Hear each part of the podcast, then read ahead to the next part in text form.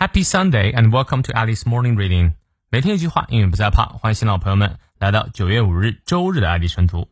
今天这句话来自于 Frederick Schiller，弗里德里克·席勒，他是德国十八世纪着名诗人、哲学家、历史学家和剧作家，为德国启蒙文学的代表人物之一，被公认是德国文学史上地位仅次于歌德的作家。他说：“Only those who have the patience to do simple things perfectly。” ever acquire the skill to do difficult things easily。只有耐心圆满完成简单工作的人，才可容易的完成困难的工作。你看，你翻译对了吗？我们来逐词看一下。Only those 啊，这句话的主干其实是 only those 啊 can do something，对吧？哎，这里 only those，呃，这里 those 做主语，后面 who 开始呢，一直是修饰 those。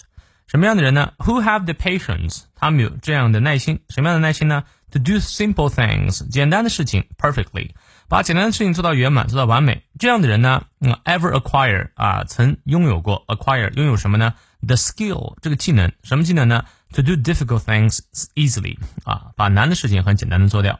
这里呢，我们出现了 to do 不定式啊，表示某种目的、某种功能的意思。哎，所以这句话主干是 Only those ever acquire the skill 啊。 只有那些人掌握了这样的技巧，哪些人呢？Who have the patience to do simple things perfectly？掌握了什么技巧呢？To do difficult things easily。啊，呃，我确实同意。很多人说，哎，老师啊，你可能主持那么多活动，写书啥的，你有什么秘诀啊？就是把简单的事情，比如说每天早起教课这件事情做到位。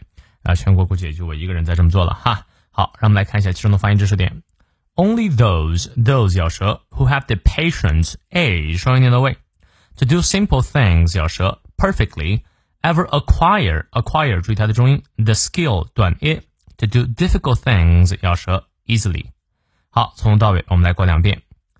Only those who have the patience to do simple things perfectly ever acquire the skill to do difficult things easily. 再来一遍。